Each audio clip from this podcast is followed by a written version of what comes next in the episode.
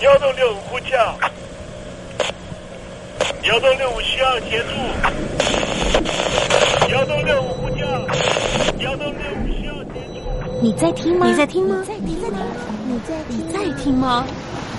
人生如航行，去与返，载满多少故事？你要睡上下铺吗？后面这个地方。如果吵得太烈的话，三天都没有洗澡，真的很累，地上就躺着就睡了。我有看到我父母亲，我现在是要去看父母亲的状况。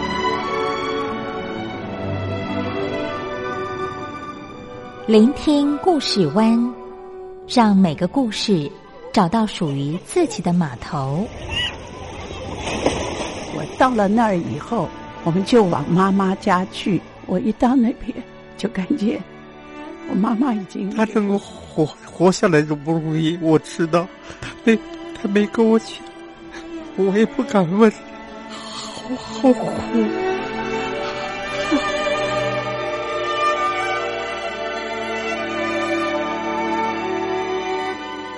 聆听故事湾，聆听故事湾。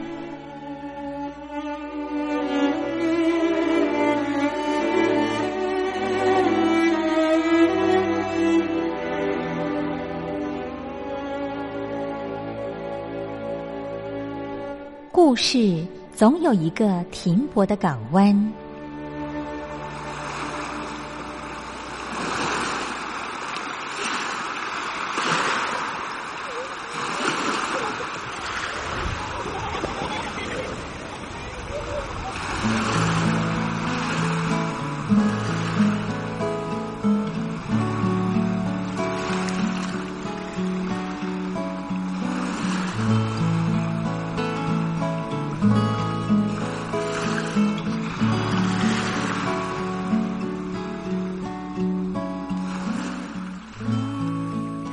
三四五六七七六五四三二一，大陆听众朋友您好，我是您的好朋友东山林，在台北问候您。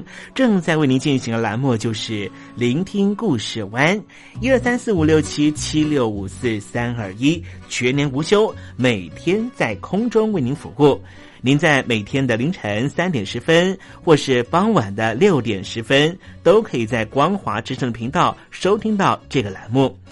聆听寰宇趋势，不用太多解释，因为聪明的你心中自有诠释。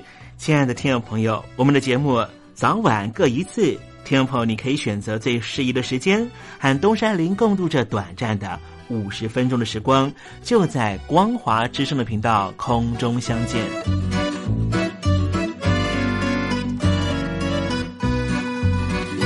那么，听众朋友，收听、聆听故事湾东山林的节目，到底能够听到什么样的内容呢？尤其啊，我们环宇全世界，焦点放到神州大陆啊，光是整个中国大陆呢，就有将近九千家不同的大大小小的电台了。我们的节目到底有什么不一样的地方呢？嗯，让东山林自吹自擂一下吧啊。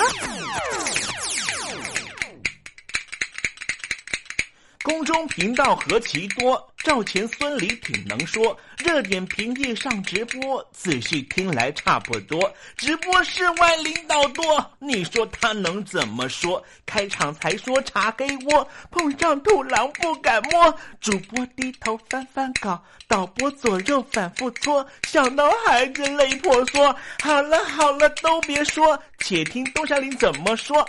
东山林不是红太狼，也不是那喜羊羊，亲亲海上一叶舟，才能自在自在说。客官呐、你拉把椅子随便坐，袒胸露背床上卧，怎么自在怎么做，就当这是自己家，自己家。睁大眼睛，show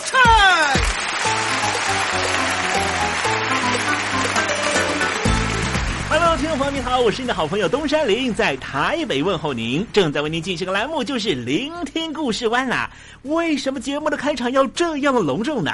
因为在凌晨三点钟的时候才进行我们的节目啊。听众朋友可能正在打瞌睡之中，或是呢在睡梦之中，所以呢要赶快把听众朋友呢让那瞌睡虫踢到九霄云外啦。听众朋友，今天的节目非常的精彩，千万不要错过喽。那么精彩的内容到底包含了什么呢？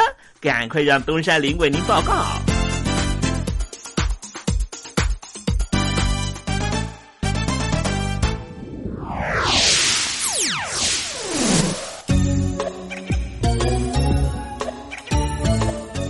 星期五，星期五，猴子去跳舞。最近这个港版的国安法真是闹得沸沸扬扬的，很多的香港人都很害怕，说呢，香港未来会不会变成了新疆的再教育营的那样的景况啊？实在是吓死人了。好，我们今天在节目里面呢，想跟听众朋友介绍一个非洲的国家，这个国家呢，哎，跟这个北京当局呢，哎，关系也挺好的，因为呢，他们都是呢实施恐怖统治。待会再跟听众朋友呢介绍呢这样的内容，就在时政你懂得的环节。那么今天节目的下面。现在要为您进行了另外一个环节呢，就是军心死我心。我的看病经验。台湾海外侨民最爱回台湾看病，在美国做一颗牙齿的根管治疗要六万新台币，回台湾做只要五千。如果有健保，只收两百元。常言道，牙痛不是病，痛起来要人命。大陆网红王老 Q 有回牙痛想看牙，没想到王老 Q 住在浙江第二大城宁波，看个牙也得等上一整天。我是王老 Q，那么礼拜天呢，我有空，终于去了医院啊，把我的这个牙齿啊给补上了。我发现一个问题，就是我家这边啊，乃至市中心的一些医院啊。这个医疗资源还是非常紧缺的。我礼拜六就去挂号了，然后突然发现，哎，这个号挂不上，因为有个医生请产假了啊，所以导致人手更少了。礼拜六的话就没有人上班啊，只能礼拜天去。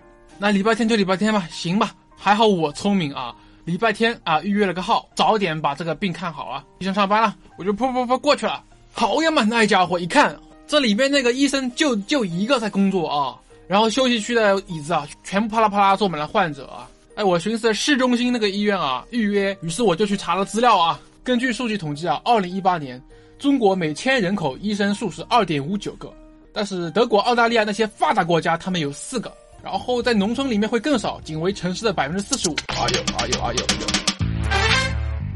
宁波的人均 GDP 排名占全中国的第十三名。看病这么难，看看首善之都北京怎么样？这家病啊，这简直他妈人山人海，这病人这么多啊，太吓人了，人山人海，那电梯都排班上不来。哎呀，我的天！哎呀，我的天！我的天哪！这医院这简直不像话。你看看等候就诊的人啊，庙会也没这么热闹啊，集会呀，什么游行也没这么多人。同志们、朋友们，千万别得病啊！得了病要了命啊！看吧。河南有个孝顺的孙女带着爷爷上医院，明明只是被蚊子咬一下，医生还是硬开了三种药。医生给开的药三种，这俩是每个两盒，这一个软膏是一个。医生的诊断结果是眼睛水肿是因为过敏，但是我爷爷又没有什么过敏的症状。如果是过敏的话，他不可能只在左眼的下面起一个包吧。哎呀。蚊子咬了一口，花了七十块钱。为什么乱开药？北京大学李林教授直指核心的说：“医院要创收，老百姓没病，开点药，小病当大病看，这一切都是为了钱。医院是要创收的，政府给特定的人群买单，所以大家都去啊，快大干快上的骗骗政府这笔钱。”你一切医疗费用是医生决定的。现在医生要创收，小病给你大治，所以就整出很多检查呀，很多吃药都是浪费掉了。如果医生你国家给他一个体面的收入，他没必要折腾你干嘛呀？你没必要，你到医院去折腾干嘛呀？医生收入太低，那是因为四十年前邓小平主推的市场改革，政府削减了医院的补贴，医生被迫掉入这创收的陷阱里啊！北京中央不是说健康中国二零二零吗？领导人强调，人民健康是民族昌盛和国家富强的重要标志。怎么就一个新冠状肺炎病毒就击溃了医疗系统？自由记者陈秋实从武汉带来的第一手报道。大家好，我是陈秋实。如果你到医院，你明知道你就算到了医院，你也住不了院。你也做不了检测，那你还去医院干嘛？中国以前老说我们不要关心蛋糕分的均不均匀，我们先把蛋糕做大，再讨论怎么分蛋糕的问题。现在就是他妈蛋糕不够大，不够分呢。如果你是医生，有有一万几万人病人找你要做检测，要做鉴定，你手上只有一百个、几百个检测盒，你怎么分？所以就这东西不够用，很多病人就在家里面，就是跑了五六家医院，没法。有检测盒你就排吧，你排到这个检测盒你才能确诊，你确诊了才能进医院。甚至我去的每一家医院都说床位不够，都说没有床位。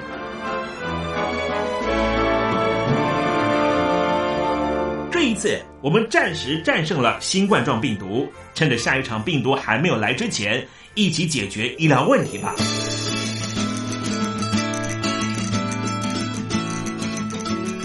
诉我你的看病经验。你信不信任医生的建议呢？买药和看病，你会先选哪一项？为什么有人不敢打疫苗？你相信家庭医生吗？来说说你理想的医病关系吧。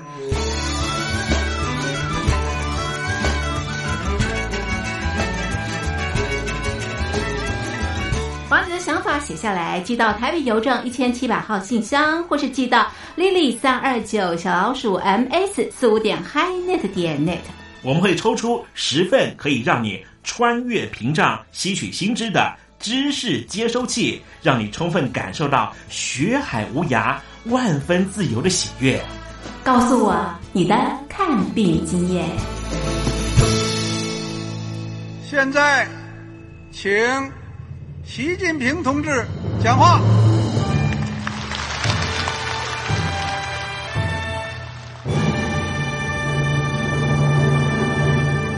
中国梦必须紧紧依靠人民来实现。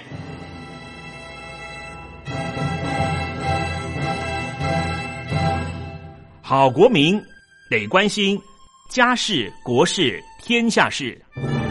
呃，谢谢发言人。我们注意到啊，现在那个外面有很多关于前中央政治局委员周永康的一些消息和报道。我不知道发言人对这个事情有没有什么可以呃透露、可以披露的。国家对于公示啊，不是什么东西都要公示的。我只能回答成这样了，你懂的。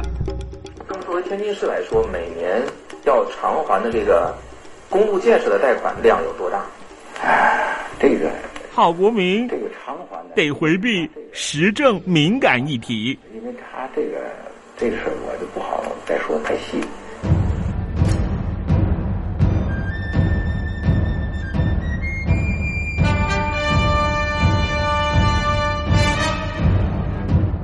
我们要坚持人民当家作主，坚持人民主体地位。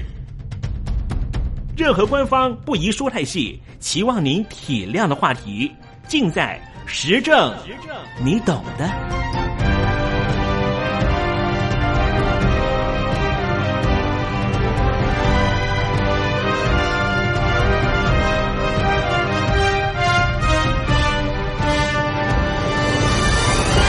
我只能回答这样了，你懂的。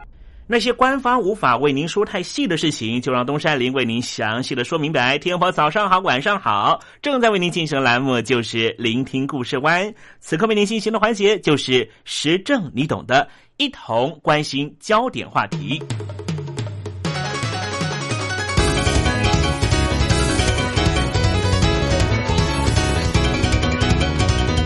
全世界大约有将近两百个国家。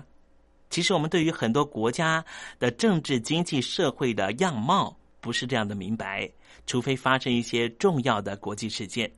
今天东山林想跟听众朋友介绍东非的小国二利垂亚，它是一个单车大国。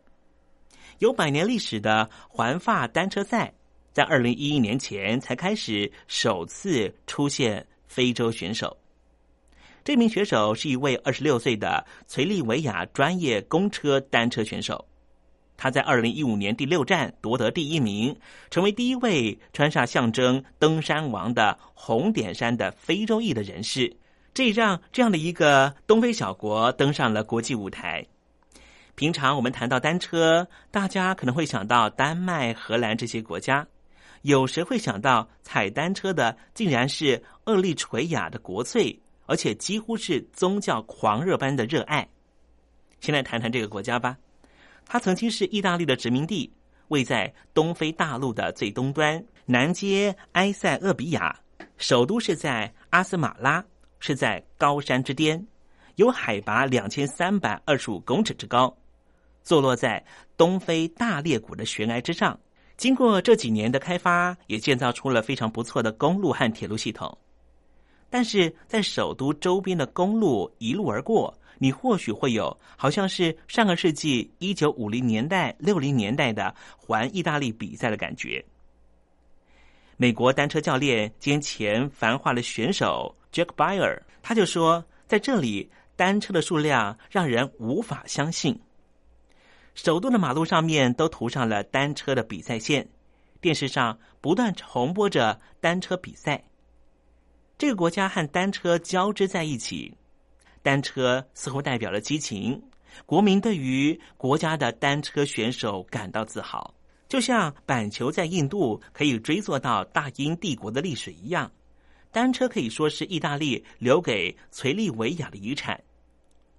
二次世界大战以前，垂利维亚曾经是意大利的殖民地，并且在一八九八年被人引入了低价的单车。不久之后。单车就成为当地人出入的好工具。一些在城市旁的小村落也因为交通发展而受惠。直到一九三零年代，垂利维亚人建立了自己的单车俱乐部。一九三九年，在墨索里尼的法西斯统治之下，当地曾经举办过一次意大利对垂利维亚的较劲，以体现殖民者的优越感。结果却非常令人异讶，当地的单车选手竟然击败了意大利人。打破了垂利维亚是低等殖民地的殖民神话。到了一九四六年，环垂利维亚单车赛首次举办，但是垂利维亚人被拒绝在外，并不能在比赛中大展身手。之后，这个国家被埃塞俄比亚并吞，埃塞俄比亚就是所谓的伊索比亚，比赛也从此取消。一九六一年之后，垂利维亚人不断的抗争，争取独立。伊索比亚禁绝单车，以防有人用单车来发动袭击。一九九三年，垂利维亚独立了，环垂利维亚单车赛在八年之后重新举办。比赛现在已经成为全国最重要的赛事，赛段也从最初的五个加到十个，足迹遍布全国。选手需要从红海之滨骑到酷热的沙漠，再到。高原山地，二零零六年环厄立垂亚的比赛总冠军也不过拿到了六百七十美元的奖金而已。即便如此，仍旧不减当地人对单车的热情。最近几年，垂利维亚的选手走出国家，横扫多项非洲赛事冠军，而车手们也进入著名的国际车队，成就可说是一鸣惊人。单车手的成功并没有解决这个国家的主要问题。垂利维亚一直被指为是非洲的朝鲜。根据联合国的调查，统治当地人的不是法律，而是恐惧。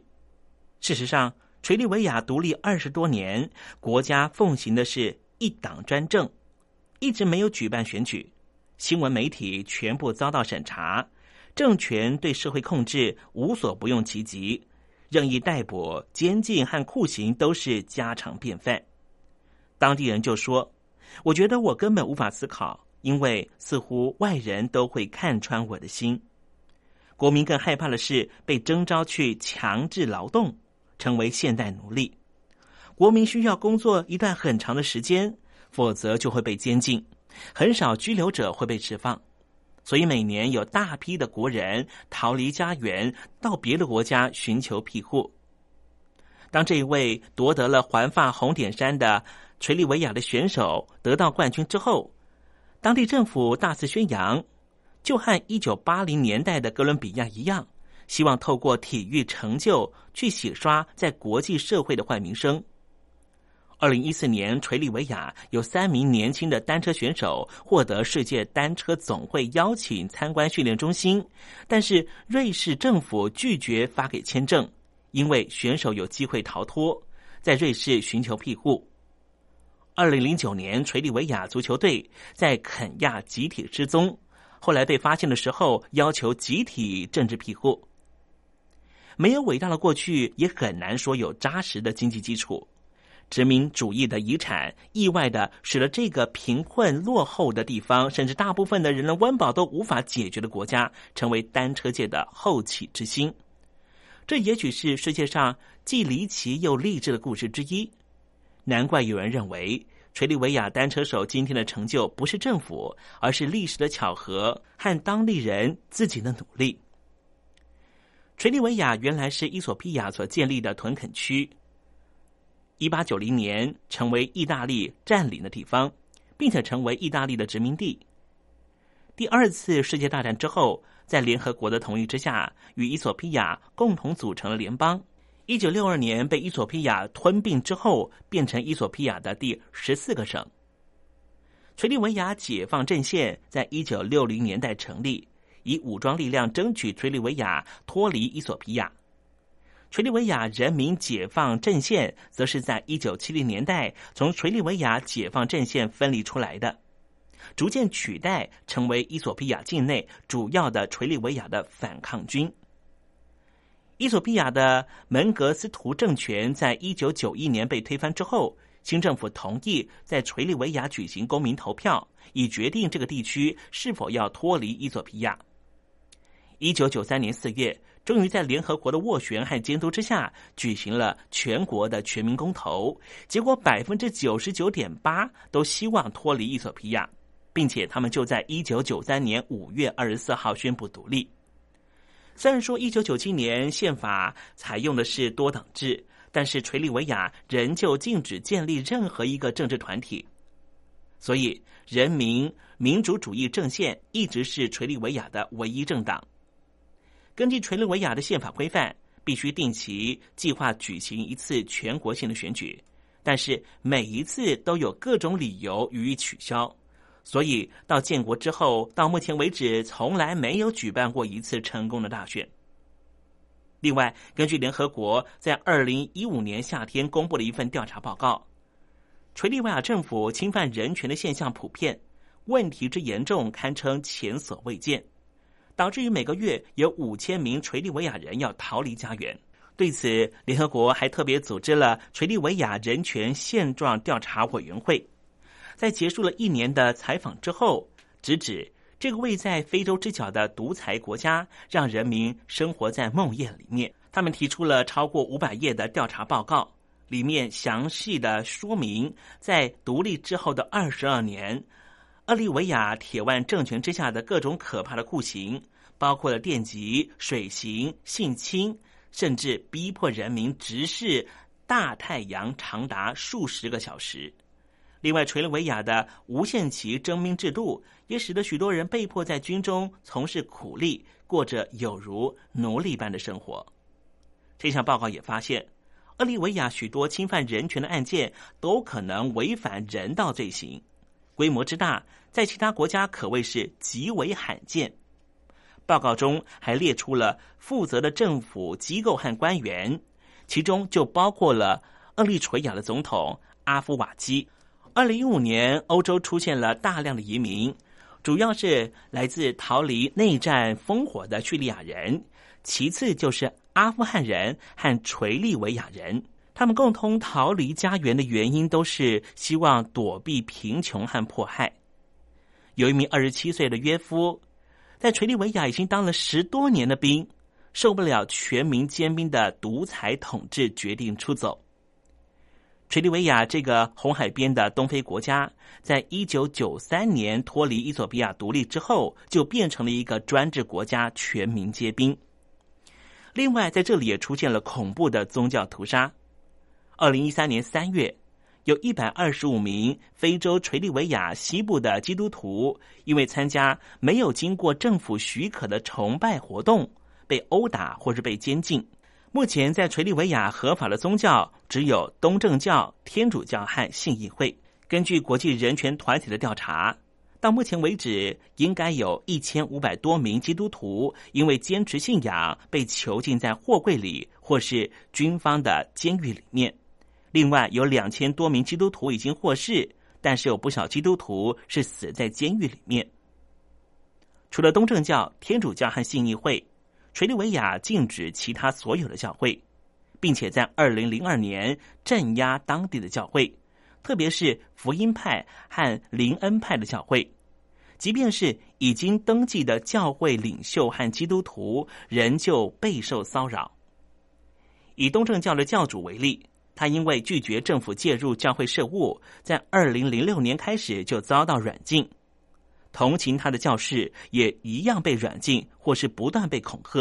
厄立垂亚的总统表示，警方镇压的目的是为了严防宗教团体被外国人欺骗洗脑，并且指出那些外国人意图要分化人民团结、曲解信仰的争议。国际社会持续对厄立垂亚施压，要求给予更多的宗教自由。美国国务院报告也指出。厄立垂亚骚扰拘禁了上千名的宗教团体成员，不管有没有在政府登记立案。另外，总部设在美国的保护记者委员会曾经公布二零一四年全球记者遭到监禁情况的报告。当年度全球有两百二十名记者被监禁，其中四十四个人在中国大陆是全球最多。前十名情况最严重的国家依次是中国大陆、伊朗和厄立垂亚。在民主国家都被视为第四权的媒体，在非洲大陆甚至连基本人权都无法享受。总部设在巴黎的无疆界记者组织日前公布了一份调查报告，显示，厄立垂亚总统阿夫瓦基名列第一名的言论自由的屠夫。厄立垂亚执政党内的异议人士在二零零一年呼吁推行民主之后，阿夫瓦基随即冻结了人民各项基本自由。任何与反对派有关的行为都被视为是叛国举动，只允许国营媒体继续宣扬极端民族主义的强硬路线。在阿夫瓦基的统治之下，厄立垂亚已经成为关押民营媒体的大监狱，包括知名的剧作家尤汉尼斯在内的十六名记者，不是莫名其妙的消失人间，就是在残酷的监狱环境死亡。而先是称为记者的间谍阿夫瓦基，最后干脆完全否认在我们国家里面有记者的存在。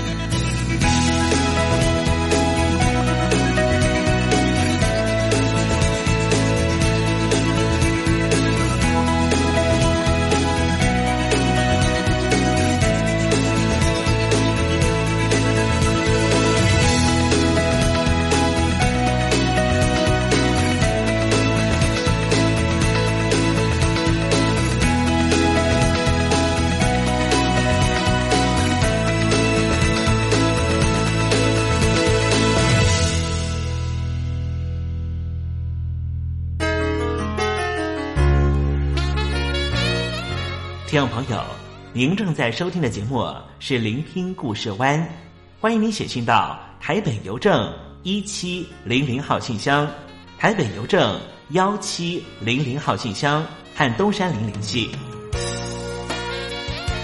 东山林就是东边的山里有只麒麟的东山林，东山林等候您的来信哦。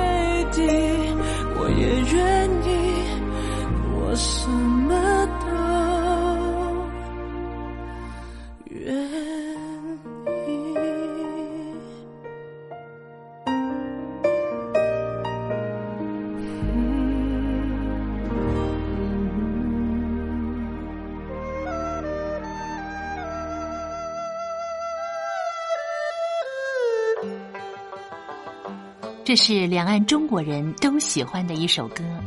小城故事多，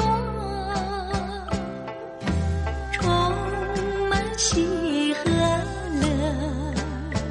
如果主持人播错了速度，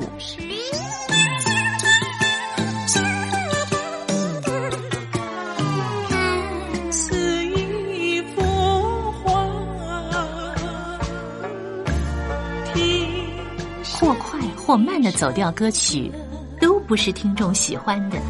人生境界真善美，真意高阔。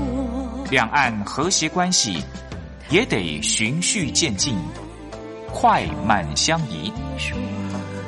小城故事真不错，亲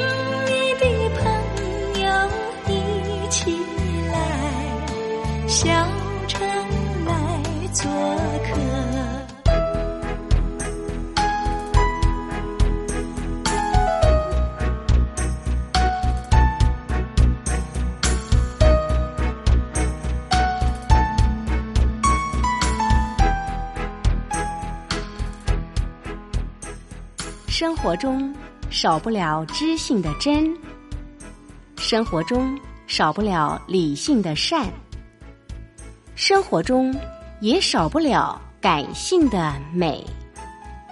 光华之声，永远陪伴您，生活在真善美的世界。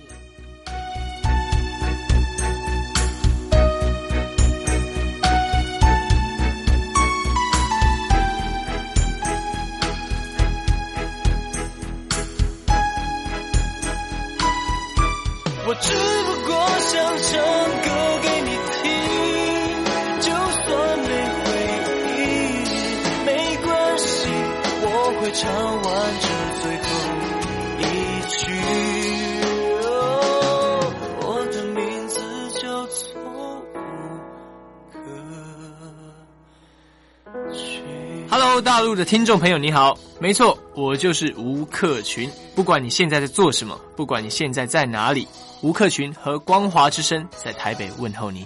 我只不过想唱歌给你听，用尽我全力，一首歌。这里是光华之声。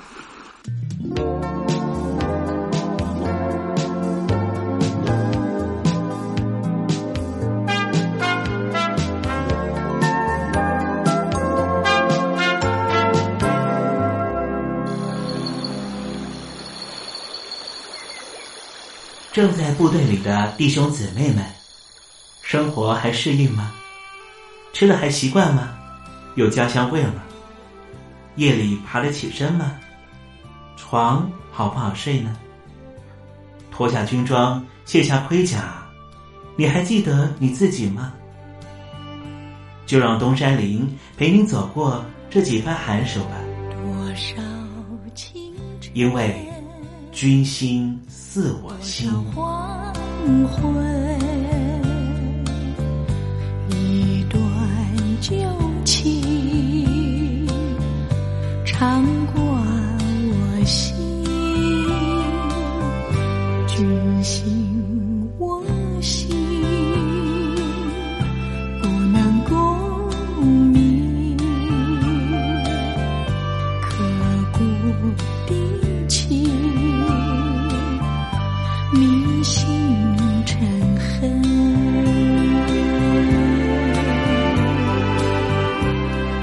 君心似我心。珍·奥斯汀啊，有一本非常著名的小说，叫做《理性与感性》。过去在节目里面，东山里也曾经跟听众朋友介绍，在书里面啊，的姐姐叫做艾莲娜，性情非常稳重，合乎礼节，象征的就是理性。妹妹叫做玛丽安啊，她的性格热情又冲动，代表的是感性。但实际上，东山林跟听众朋友报告，我们在生活里面并不会遇见纯然理性或是百分之百感性的人。而理性的人也不等于冷血，感性的人也不等于富有情感。把理性和感性放在同等的水平下，区分为两种不同性格，这是似是而非的谬论。因为感性和理性应该是一脉相承的生命逻辑，缺一不可的绝佳拍档。每个生命都将会在这两者协调之下找到自己。台湾以前有一位非常知名的两性专家，也是知名的作家，叫做曹幼芳。曹幼芳是东山林在世新的学姐。曹幼芳在生前的时候，东山林曾经和学姐做了一段很长的访问。学姐她很年轻的时候就写了小说，被认为是一九七零年代在台湾出生的张爱玲。这样你就可以知道她的小说大概是什么样的风格。不过，听众朋友，如果你只是用他的作品来认识曹幼芳的话，那你就大错特错了。因为曹幼芳后来经营了一家非常成功的出版社，叫做元神出版社。因为事业成功，我们把它称为叫做女企业家。是不是她应该是个非常理性的人呢？好了，我们就请曹幼芳，我的学姐，告诉大家理性和感性。到底是怎么一回事儿？各位朋友，我是曹幼芳，今天来跟大家谈一谈理性跟感性的这个关系啊。在我们一般人的印象里面啊，这个理性和感性好像是很对立的两种特质，好像两者很难说兼而有之啊。其实啊，并不是这个样子啊。那么理性跟感性啊，并不是说。啊，是在两个极端，而应该是在理性里面应该兼具感性。那么在感性里面呢，要有理性啊，这两个应该把它合二为一。当然啊，有人会跟我说，在这个世界上也有人非常的理性啊，那么也有的人非常的感性。